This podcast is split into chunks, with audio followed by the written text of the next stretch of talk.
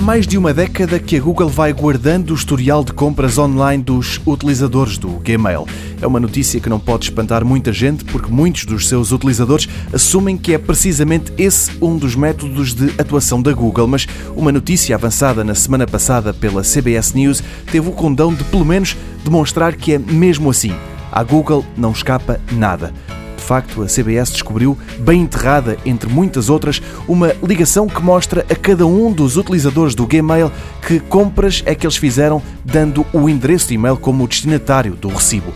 Pode ser uma lista pequena e sem importância para uns, pode também ser enorme e até reveladora de hábitos de que outros não se tinham apercebido. E para que é que serve esse tal site? A Verge, a Google responde que é para ser mais fácil ver e acompanhar o estado das compras, reservas e subscrições num só sítio. A Google criou um destino privado que só o utilizador pode ver. A empresa garante ainda que não usa essa informação para mostrar anúncios. É uma ferramenta, para usar o mesmo termo que a Google utiliza, que olhada isoladamente não tem mal algum.